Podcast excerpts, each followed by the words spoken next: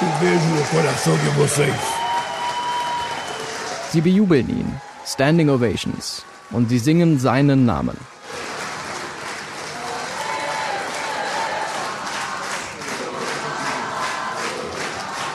Lula. Eigentlich Luis Inácio Lula da Silva. Er ist der große Hoffnungsträger, nicht nur in seiner Heimat. Was wir hören, sind Fangesänge beim Klimagipfel in Sharm el-Sheikh. Am 1. Januar wird Lula ganz offiziell der Präsident Brasiliens. Nach vier Jahren unter Jair Bolsonaro ist das eine neue Chance. Lula hat versprochen, sich um den Regenwald zu kümmern. Den größten Regenwald der Erde, größer als die Europäische Union. Sein rechtsextremer Vorgänger interessierte sich nicht für den Schutz des Regenwalds. Dann schon eher für seine Freunde in der Wirtschaft. Unter Bolsonaro wurde wieder deutlich mehr abgeholzt. Er hat den Naturschutz ausgehöhlt, Auflagen gelockert, Gelder gestrichen. Und jetzt Lula. Kann er wieder gut machen, was Bolsonaro eingerissen hat? Willkommen zum Klimabericht, dem Spiegel-Podcast zur Lage des Planeten. Ich bin Marius Mestermann und um herauszufinden, ob eine Wahl, ein neuer Präsident, eine neue Regierung wirklich das Schicksal des Regenwalds nachhaltig verändern können, um das herauszufinden, habe ich in Rio de Janeiro angerufen. Ich heiße Annette von Schönfeld und ich bin Büroleiterin des Büros in Rio de Janeiro der Heinrich Böll Stiftung. Heinrich Böll, großer Schriftsteller der deutschen Nachkriegszeit. Die Grünen haben ihre parteinahe Stiftung nach ihm benannt so wie die SPD die Friedrich-Ebert-Stiftung hat und die CDU die Konrad-Adenauer-Stiftung und so weiter. Diese Stiftungen kriegen einen Großteil ihres Geldes von uns, den Steuerzahlerinnen und Steuerzahlern.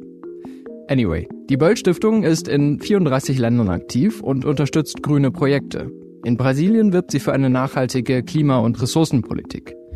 Und Annette von Schönfeld führt diese Arbeit auch immer wieder in den Regenwald.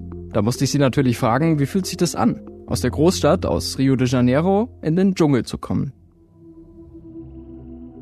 Was beeindruckend ist, ist eben tatsächlich der Regen im Regenwald. Also, dass es überhaupt eine Gegend ist, in der es eher grau ist als blau, in dem die Wolken eine unglaubliche Rolle spielen, in der es unglaublich schwül ist. Also, man zählt, glaube ich, eher die Tage, an denen es nicht regnet im Jahr, als die Tage, an denen es regnet. Es ist einfach, hat eine ganz andere Geschwindigkeit. Es ist sehr, sehr viel langsamer in allem. Und gleichzeitig hat es auch etwas, wenn man sich einmal darauf eingelassen hat, dann kann man ganz wunderbar durch diese Flüsse fahren und denkt, Mensch, hier kann man eigentlich so leben, dass man nur die Hand aufhält und ernten kann oder ins Wasser streckt und einen Fisch fangen kann. Diese gigantischen Wälder sind ja nicht nur faszinierend ja, aufgrund der ökologischen Vielfalt, sondern sind ja auch wahnsinnig wichtig für das äh, weltweite Klima. Wie würden Sie denn den Zustand des brasilianischen Regenwaldes gerade beschreiben? Also ich würde sagen, dem Regenwald geht es im Augenblick in Amazonien richtig schlecht. Wir hatten ja jetzt vier Jahre Regierung Bolsonaro. In diesen vier Jahren ist hier in, im Regenwald so viel abgeholzt worden wie schon sehr, sehr lange nicht mehr. Das sind nicht die höchsten absoluten Zahlen. Die hat es ja in den 90er Jahren des letzten äh, Jahrhunderts gegeben, sogar noch bis Anfang der 2000er. Aber in den letzten vier Jahren ist eine Fläche von über 44.000 Quadratkilometern abgeholzt worden. Das ist Dänemark plus das Saarland. Das muss man sich irgendwie mal vorstellen. Dazu kommt, dass nicht nur die Abholzung selbst so ein Riesenproblem ist, es hat auch unglaubliche Waldbrände gegeben, zum Teil gelegt, weil es einfach Interesse an dem Land gibt. Zum Beispiel von Sojaproduzenten, die vor allem Tierfutter herstellen wollen. Das ist doppelt schlimm fürs Klima, weil nicht nur der Wald gerodet wird, sondern dadurch auch noch die Viehwirtschaft gefördert wird. Noch mehr Emissionen also. Es gibt einen Boom auf Gold, es gibt so viele Goldsucher wie in langen, wie in vielen, vielen Jahren nicht. Das führt zu einer ganz großen Verunreinigung der Flüsse, weil die eben sehr viel Quecksilber dafür einsetzen, damit das äh, Gold vom Gestein und aus, aus dem Wasser gelöst werden kann. Rein aus den Umweltaspekten geht's dem Regenwald richtig schlecht. Der Regenwald ist ja davon abhängig, dass er dicht ist, dass er so steht, wie er steht, ich weiß nicht, ob Sie äh, das System der fliegenden Flüsse kennen. Nee, können Sie das mal erklären, bitte? Ja, das ist eben das, das Thema der Wolken. Also, dass so viel Wasser im Regenwald durch die Wärme verdampft, dass sich überall Wolken bilden, die dann in der weiten Region abregnen. Nicht nur direkt über dem Regenwald selbst, sondern auch die ganze umgebende Region mit Regen versorgen. Das heißt, dass ein Tropfen Wasser sechsmal regnet, weil es wieder äh, fällt, dann wieder verdampft, bevor er dann wirklich versickert ist. Und wenn der Regenwald zu sehr ausgedünnt wird, dann funktioniert das nicht mehr. Dann wird der der Regenwald eben auch auf die Dauer kein Regenwald mehr sein, sondern im schlimmsten Fall zur Steppe werden. Und Wissenschaftler sagen ja auch, dass das schon, dass dieser Punkt schon in 10, 15 Jahren erreicht sein kann. Das ist also wirklich nicht mehr viel Zeit und diese Abholzung äh, zu stoppen, zumindest da, wo man es, wo man, wo der Mensch darauf Einfluss hat, das ist unheimlich wichtig für das Weltklima. Also ja nicht nur für den Wald selbst, sondern wirklich zumindest für die ganzen Regionen drumherum. Fachleute sprechen ja auch gerade mit Blick auf den brasilianischen Regenwald auch von einem Kipppunkt für das Weltklima, wo man sich nicht so ganz sicher ist, äh, wann der bevorstehen könnte, aber dass da wir eben uns schon gefährlich annähern. Ähm, jetzt befinden sich ja große Teile dieses Regenwalds innerhalb der brasilianischen Staatsgrenzen. Das heißt, ähm, das liegt eben im Verantwortungsbereich des brasilianischen Präsidenten. Wie ist denn Jair Bolsonaro damit umgegangen? Bolsonaro hat einen ganz speziellen Blick auf den Regenwald. Bolsonaro sieht Amazonien als einen Schatz, der gehoben werden muss. Also nicht als einen Schatz, der schon da ist, sondern er sieht die Reichtümer des Regenwaldes eigentlich im Boden. Er sieht die Mineralien, er sieht das Gold und er hat in seiner ganzen Zeit sehr stark darauf hingearbeitet, dass Bergbau wieder äh, oder dass Bergbau überhaupt legal wird in, in die indigenen Gebieten Amazoniens. Er hat keinen Blick auf die Besonderheiten der indigenen Völker und den, ihre Bedeutung für den Schutz des Regenwaldes insgesamt oder des, des gesamten Ökosystems da. Er hat gesagt, er wird keinen Quadratzentimeter unter seiner Regierung an indigenem Land neu demarkieren. Das hat hat er auch nicht getan. Er sagt immer, Indigene sind Brasilianer wie alle anderen auch und die können ihr Glück suchen und finden, aber es, es geht nicht darum, ihnen eine besondere Behandlung zukommen zu lassen. Und das Wichtige ist eben dieses Dogma, dass man den Schatz heben muss und er hat eben dadurch auch Landräubern und Goldsuchern im Grunde Tor, Tor, Tür geöffnet, weil die ganz klar davon ausgegangen sind, dass das im öffentlichen Interesse ja beinahe ist, nicht nur in ihrem eigenen. Wie ist denn ähm, diese Ausbeutung in der brasilianischen Bevölkerung ähm, wie wird sie da gesehen? Ist das etwas, was man äh, doch auch in Kauf nimmt in weiten Teilen? Die Brasilianer sind stolz, dass Amazonien im Wesentlichen Brasilien ist. Sie sehen auch, dass da ein Schatz gehoben wird, aber sie wissen ganz wenig über Brasilien. Das ist, finde ich, bemerkenswert. Es war auch fast noch niemand da. Es ist einfach sehr teuer, dahin zu fahren. Es ist ein riesiges Gebiet. Und von daher ist das Thema Regenwald hier etwas näher gekommen durch diese große Rauchwolke, die in 2020 durch die großen Brände hier überhaupt bis Sao Paulo geweht ist. Und man hat gedacht, boah, das hängt irgendwie zusammen. Aber sonst ist es eigentlich eher eine Unbekannte im Detail. Man nimmt auch in, hin, dass der, das Agrobusiness sich stärker nach Amazonien ausdehnt. Man hat das unter Bolsonaro ja auch toleriert, hat das auch gesehen. Das Agrobusiness selbst ist sehr stark äh, mit Bolsonaro verbandelt gewesen. Die haben ihre Interessen sehr gut vertreten gesehen durch Bolsonaro. Und ansonsten hat aber auch in den letzten äh, Jahren die, ja, ein Engagement für den Regenwald zugenommen. Also die Mainstream-Medien haben mehr berichtet. Das ist ein bisschen stärker in das Bewusstsein gerückt. Es sind ja auch sehr viele indigene Menschen umgebracht worden in den letzten Jahren. Auch dadurch ist, darüber ist berichtet worden, darüber wurde nicht immer berichtet, darüber ist berichtet worden. Dadurch ist auch da ein Unrechtsbewusstsein so ein Stück weiter gewachsen, aber nichtsdestotrotz, die meisten Menschen in Brasilien interessieren sich nicht sehr stark für den Regenwald, das muss man sagen.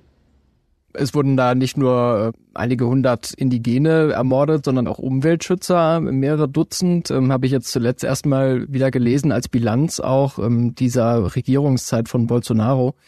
Welche Rolle hat denn dieses Thema im brasilianischen Wahlkampf gespielt?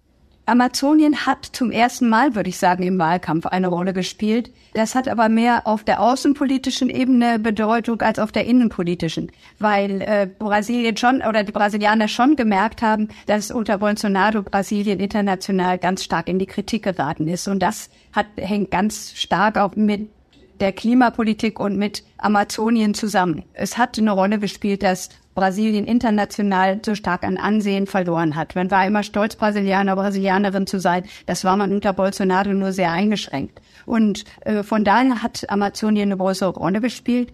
Brasilien ist auch sehr stark von so extremen Wettersituationen betroffen gewesen. Dieses Jahr hat es in jedem Monat eigentlich ein Extremwetterereignis, also Regen, Starkregen gegeben, dass ganze Städte überschwemmt worden sind. Das hat so ein bisschen die, die Sensibilität erhöht. Und in diesem Kontext, das hat man schon gesehen, ist Klimapolitik wichtig und Klimapolitik wird ganz schnell mit Amazonien gleichgesetzt. Und Lula hat ganz klar gesagt, er wird wieder eine Politik zu Amazonien machen. Er wird wieder eine Klimapolitik in Brasilien äh, durchführen. Er wird international auf dem internationalen Parkett sich wieder für Brasilien engagieren. Von daher ist es, glaube ich, schon ein Thema gewesen. Aber ob das stimmentscheidend war, ich glaube, die Wahl war so polarisiert, die hat sich an anderen Themen entzündet und entschieden als am Regenwald. Lula da Silva hat ja bereits in den 2000ern zwei Amtszeiten als äh, Präsident gehabt. Wie würden Sie denn seine Klimapolitik und seinen damaligen Umgang mit dem Regenwald einordnen? Lula war und ist immer Realpolitiker und Lula ist jemand, der ganz klassisch auf Wirtschaftswachstum setzt und der kein Interesse hat an ein, kein wirkliches Interesse an einer Debatte um alternative Entwicklungsmodelle oder gar um weniger Wachstum. Das steht meiner Ansicht nach auch immer ein Stück einer realen Waldschutzpolitik entgegen. Aber er hat die Bedeutung von Amazonien erkannt, sowohl international als auch für Brasilien. Und in seiner Amtszeit ist die Abholzung um 70 Prozent zurückgegangen, also in diesen ersten äh, beiden Amtszeiten. Das ist ja eine unglaubliche Leistung, muss man sagen. Er hat auf der anderen Seite große Megaprojekte durchgeführt. Also er hat diese äh, überall Häfen gebaut in Amazonien oder bauen lassen oder der, die Privatwirtschaft ermuntert, dass diese Häfen gebaut wurden. Er ist verantwortlich für diesen großen Megastaudamm Belo Monte. Er ist zwar nicht mehr unter ihm eröffnet worden, der ja umweltpolitisch hochkritisch ist und auch äh, große Auswirkungen auf die Region im Regenwald gehabt hat. Also von daher ist es eine gemischte Bilanz, würde ich sagen, aber es gab eine Klimapolitik und die Zahlen der Abholzung zumindest sind sehr, sehr positiv zu bewerten. Eine Frau, die damals eine ganz entscheidende Rolle gespielt hat, war die Umweltaktivistin und Politikerin Marina Silva. Die war auch in Lulas Kabinett eine Zeit lang. Und dann gab es allerdings ein Zerwürfnis zwischen den beiden und äh, das, wenn ich mich recht erinnere, äh, ent, entspann sich auch so ein bisschen an diesen Großprojekten und an dieser relativ widersprüchlichen Politik. Wie haben Sie das in Erinnerung? Genau. Ich denke, dass die Unstimmigkeiten zwischen Marina Silva und Lula schon relativ früh begonnen haben. Ich glaube, es hat sich damals an der, an der Frage des Einsatzes von Gentechnologie hier in Brasilien entzündet und ist dann später an den Megaprojekten dann auch so weit gekommen, dass Marina Silva 2008, glaube ich, ihr Amt niedergelegt hat.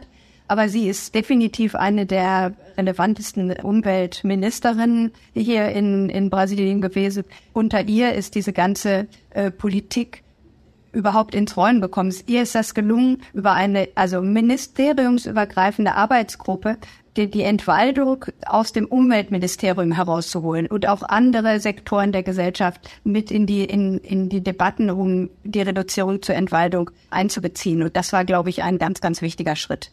Und sie hat sich um, um Landregulierung bemüht. Sie hat Monitoring und Kontrolle ganz stark eingeführt. Inzwischen äh, sitzt sie ja im brasilianischen Parlament und äh, ist sozusagen mit Lula wieder in den Mittelpunkt auch der, der brasilianischen Politik gerückt. Ähm, welche Rolle könnte sie jetzt spielen äh, in, in der künftigen Regierung? Sie wird gehandelt als eine von drei möglichen Umweltministerinnen in der nächsten Regierung. Wir warten jeden Tag darauf, dass äh, das Ergebnis verkündet wird. Es wäre, denke ich, für den Regenwald die geeigneteste Kandidatin. Aber es gibt natürlich viele andere Themen, die auf der Agenda stehen und wir müssen sehen, wer das wird. Noch so eine Hoffnungsträgerin für Brasilien, Marina Silva. Mein Kollege Jens Glüsing hat sie im November getroffen. Sie hat ihm gesagt, dass die neue Regierung rigoros jede illegale Abholzung bekämpfen werde. Und sie sagt, die ganze Welt hat sich gewandelt. Nur Klimaleugner wie Trump und Bolsonaro sehen das nicht.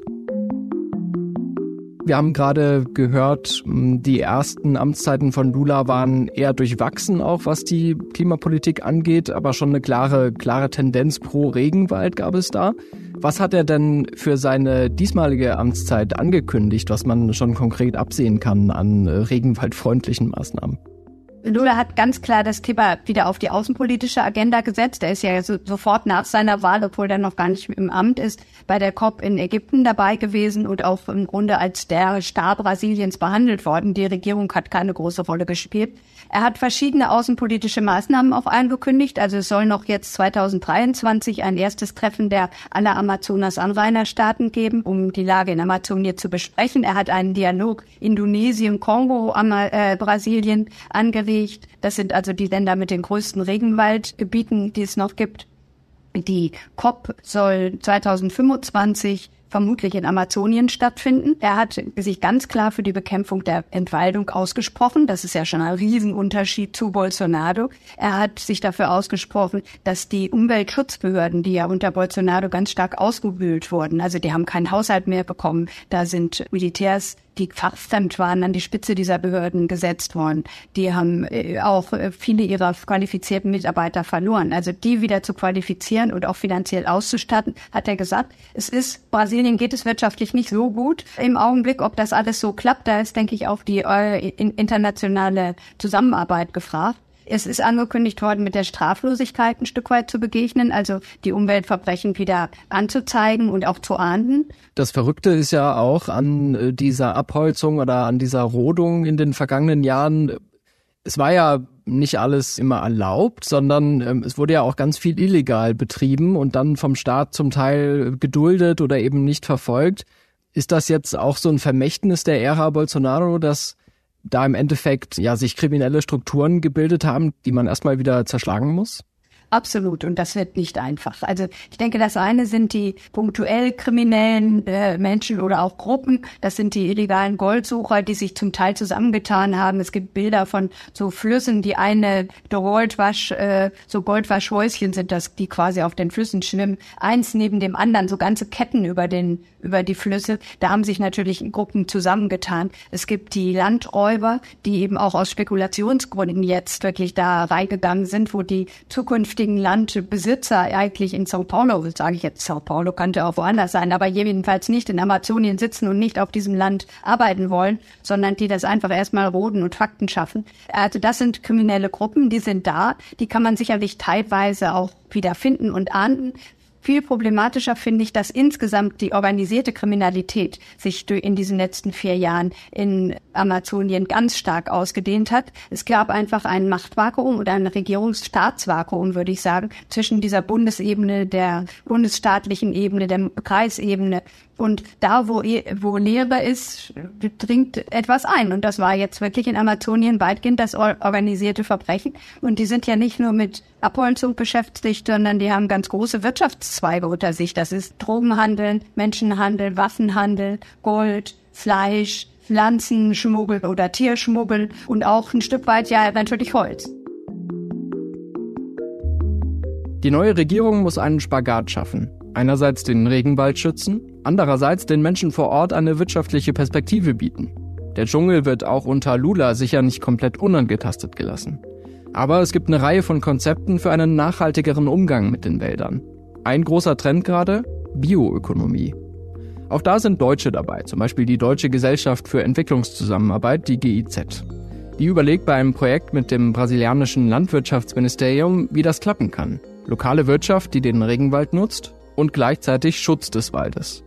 Bioökonomie ist ja sehr ist ja eine sehr große Spannbreite gemeint. Da gehört natürlich dazu, dass die Produkte des Regenwaldes, die von der Kosmetikindustrie und auch in der Spitzenküche ja inzwischen verwendet werden, dass für die ein, ein funktionierender Vermarktungsmechanismus geschaffen wird. Aber auch da würde ich sagen, da fängt die Grenze schon da an, wo versucht wird, industriell im Regenwald äh, zu arbeiten. Regenwald äh, bedeutet nicht Massenproduktion. Und äh, in dem Moment, wo man von Entwicklung und Wachstum spricht, will man immer mehr. Und da ist, glaube ich, ein riesiger Widerspruch, der nicht aufzulösen ist. Und zumindest, wenn man auf Masse setzt, dann wird das nicht, dann wird das nicht zugunsten der, des Regenwaldes sein. Sie haben vorhin angesprochen, wie Lula bei der COP gefeiert wurde, fast wie ein Rockstar, wie ein Heilsbringer äh, also als jemand, der auch die Klimapolitik international nochmal neu ausrichten kann.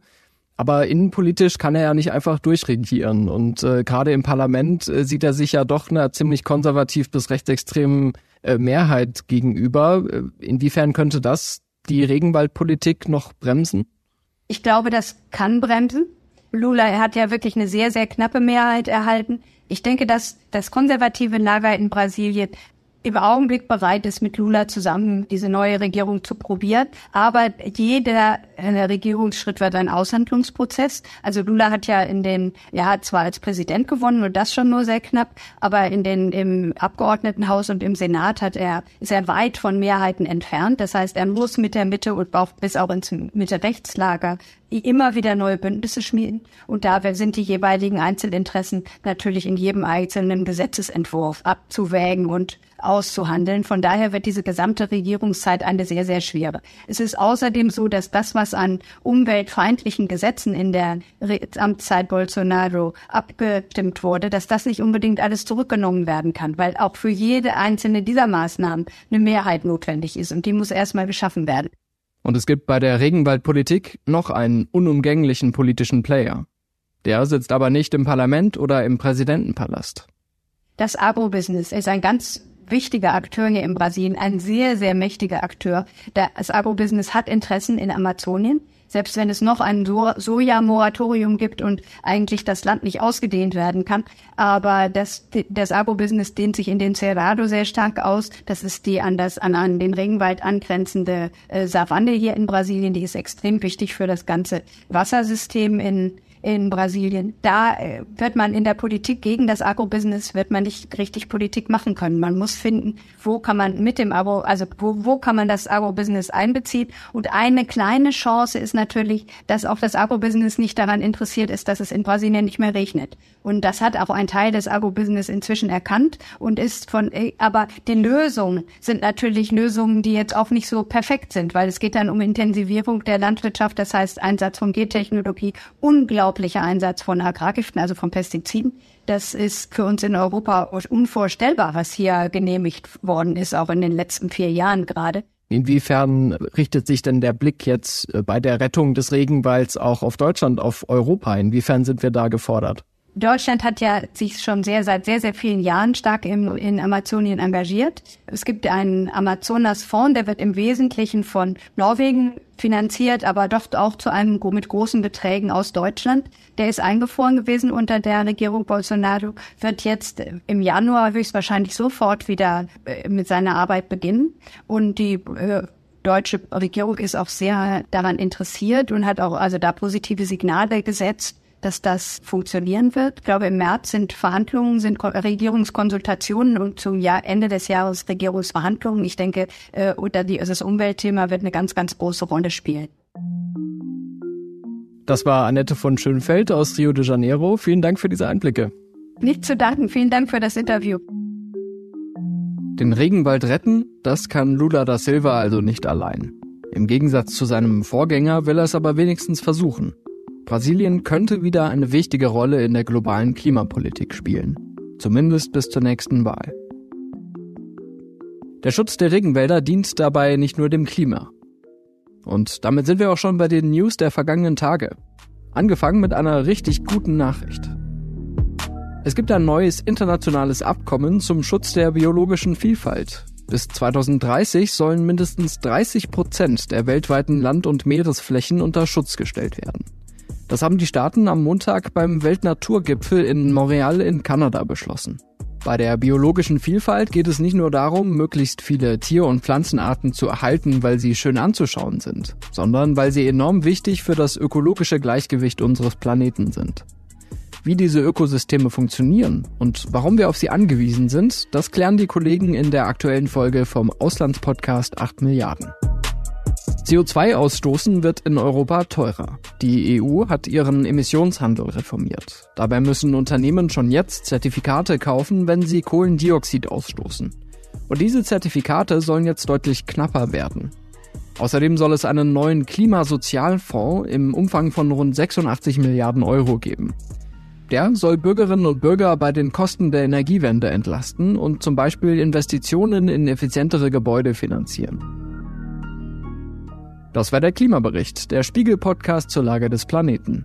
Wir freuen uns über Feedback unter klimabericht.spiegel.de und über alle, die unseren Podcast abonnieren und bewerten. Fünf Sterne fürs Klima. Ich bin Marius Mestermann und ich bedanke mich für den Support bei Ole Reismann und Philipp Fackler.